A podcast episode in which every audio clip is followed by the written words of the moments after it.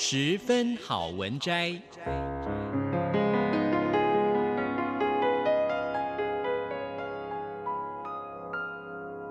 十分钟的心灵补给站。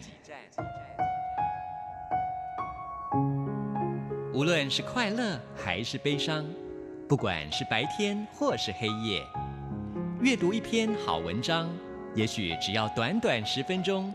却能在你的心头低回，往复不已。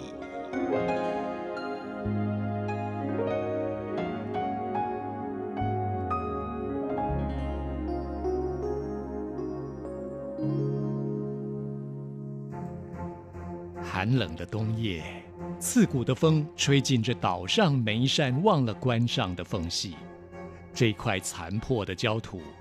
曾经绿草如茵，繁花似锦。在这个时代，没有人记得这一切了。也不过一百年的光景，人们早已忘记这里的本来面目，连海都早已消失，只剩下被冻结的永恒孤寂。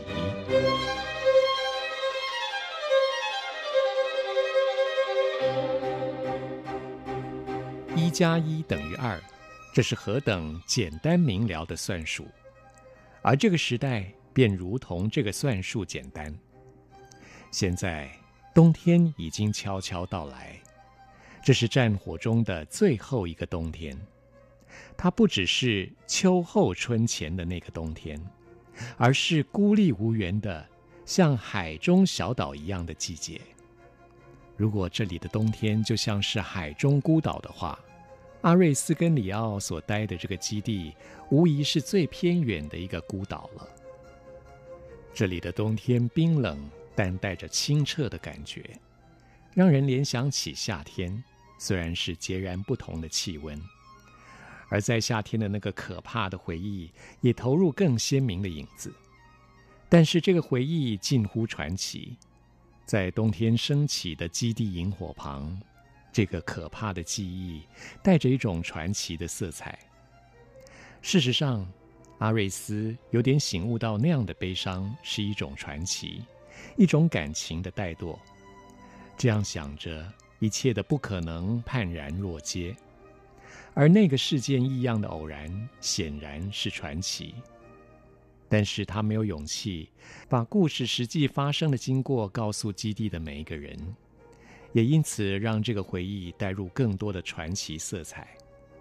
虽然那是一个可怕的记忆，但是回想起来却唤起了一种奇异的幸福感。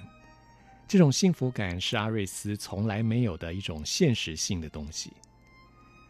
现在在基地一切都很顺利，新的状况跟旧的记忆之间树立起一个新的境界。伤心其实已经痊愈。只是还需要自认已经治疗的勇气，阿瑞斯也从中得到了真正的勇气。那件事究竟是怎么一回事呢？里奥跟阿瑞斯没有余裕弄个清楚就已经过去了，或者说不需要弄个清楚就已经过去了。从发生了那件事之后，阿瑞斯尝到的绝望并不单纯。遭遇那样的不幸却不发疯的绝望，依然正常的绝望，一个人挺起强韧的神经的绝望，这些阿瑞斯全都尝尽了。使人陷入疯狂，使人想要寻死，需要多大的事情啊？或者疯狂正是属于特殊的天分，人类在本质上其实是不容易陷入疯狂的。究竟拯救我们不疯狂的是什么呢？是生命力吗？自私吗？狡猾吗？还是人类感受性的限度呢？我们对疯狂的不能理解，是拯救我们不疯狂的唯一的一股力量吗？或者说，人类个人的不幸，不管活着受到如何残酷的惩罚，都按照他个人对不幸所能承受的忍耐度而加诸他人身上，一切不过都是试炼。但也只有理解个人的不幸当中，常常把无法理解的都是加以空想罢了。阿瑞斯的心有这种理解的焦躁，面对那样的事情，理解是很困难的。理解大致上是后来解析那时候所受的震撼，再加以演绎，以便对自己说明。这样做，面对事情的时候，自己感情上的反应，阿瑞斯无法不感到上天的不公平。这种不公平的感觉，比哀伤更久地留在他的心里，像沉淀物一样的一直不肯离去，而现在也无法扭转这种观念了。